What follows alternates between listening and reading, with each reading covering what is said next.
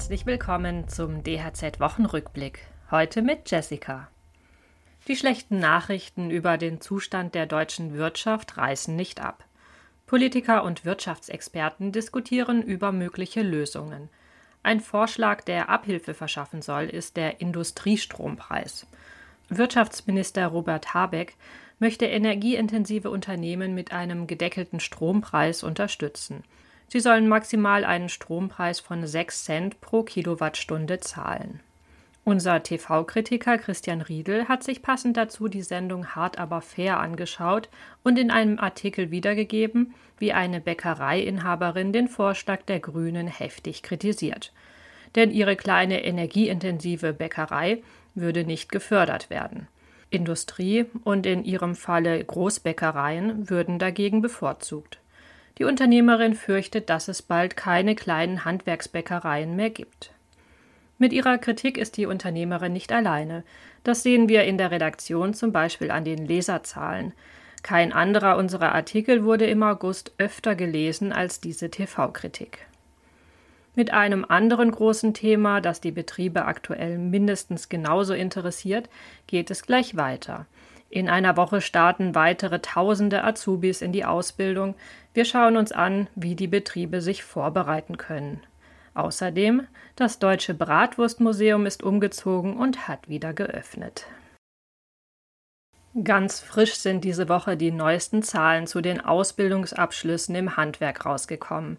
Der ZDH berichtet von einem Vertragsplus von 4,5 Prozent bis einschließlich Juli. Es würden sich wieder mehr junge Menschen für eine sinnstiftende und zukunftssichere Tätigkeit im Handwerk interessieren. Und auch die Zahlen des Statistischen Bundesamts für 2022 weisen ein leichtes Plus von 0,8 Prozent aus. Die Zahlen sollten aber nicht darüber hinwegtäuschen, dass das Niveau nach den Jahren der Corona-Pandemie immer noch relativ niedrig ist. Die Lücke in der dualen Ausbildung ist noch lange nicht geschlossen. Umso wichtiger ist es, wenn man einen Azubi gefunden hat, ihn von Anfang an gut in den Betrieb zu integrieren. Wie dies gelingen kann, erklärt Jörg Wiebeck, Ausbildungsberater der Handwerkskammer Freiburg. Als erstes natürlich die Begrüßung von Azubis, das ist der wichtigste Tag. Also wäre schön, wenn da auch der Betriebsinhaber, der Geschäftsführer oder irgendeiner, es kommt immer auf die Betriebsgröße drauf an, neben den Ausbildungsmeistern oder Ausbildern dabei ist. Das war der erste Punkt. Der zweite Punkt wäre, wie man das mit jedem neuen Mitarbeiter macht, eine Vorstellungsrunde, mal durch die Abteilung gehen, aber auch hier wieder hängt von der Betriebsgröße drauf ab und ihm mal guten Tag sagen, sagen, ich bin der Neue oder hier ist unser neuer Auszubildender. Für Wiebeck ist vor allem auch eine Ausbildungsmappe ein zentraler Baustein für den ersten Ausbildungstag. Da ist inhaltsmäßig einmal wichtige Unterlagen, was den Betrieb anbelangt, wie zum Beispiel Antrag Urlaubsanspruch. Wer ist der Ansprechpartner, wenn ich irgendwelche Probleme habe, die jetzt vielleicht nicht mit der Ausbildung zu tun haben, dass er das weiß. Und dann wichtige Inhalte für den Ausbildungsbetrieb. Klar, Ausbildungsordnung, dann das Ausbildungsnachweisheft oder Berichtsheft oder auch in elektronischer Form. Da gibt es auch gewisse Infoblätter. Vielleicht bestehen auch schon äh, Informationen von der Berufsschule, wann ist da der erste Tag. Solche Informationen einfach zusammenstellen in der Mappe und demjenigen am ersten Tag wirklich übergeben. Und dann hat er, glaube ich, einen schönen und guten Anfang. Und hier noch etwas für echte Wurstfans. Nach dreijähriger Bauzeit wurde das Deutsche Bratwurstmuseum zu Ehren der Thüringer Bratwurst neu eröffnet. Warum der Umzug nach Mühlhausen in Thüringen notwendig war, berichtet Uwe Keit, Vorsitzender beim Verein Freunde der Thüringer Bratwurst.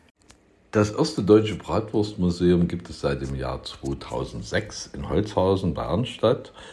Es wurde im Jahr 2019 geschlossen, weil die hohen Besucherzahlen, bis zu 70.000 Besucher im Jahr, die örtliche Infrastruktur vor unlösbare Aufgaben gestellt hat. Und so wurde in Mühlhausen ein neuer Standort gefunden und am 16. August diesen Jahres eröffnet. Die Thüringer ist für Keit nicht nur irgendeine Wurst, sondern ein Kulturgut. Die Thüringer Bratwurst ist zum einen ein Produkt, das die hohe handwerkliche Kunst des Thüringer Fleischerhandwerkes zeigt, Aber zum anderen ist sie natürlich auch identitätsstiftendes Kulturgut. Sie ist bei keinem Volksfest, bei keiner privaten Feier wegzudenken und Lieder, Gedichte, Gemälde sprechen von der Verehrung der Thüringer für dieses Produkt. Dementsprechend gibt es im Museum nicht nur Bratwürste zu sehen, sondern auch Dokumente, Gerätschaften und Schlachterausrüstungen. Rund um das Museum äh, rankt sich eine vier Hektar große Bratwurstwelt mit Schau- und Gewürzgarten, mit Außengastronomie. Wer also noch einen Ausflugstipp für die Ferien sucht, das Museum ist Dienstag bis Sonntag von 10 bis 18 Uhr geöffnet. In diesem Sinne wünsche ich euch einen guten Hunger und ein schönes Wochenende.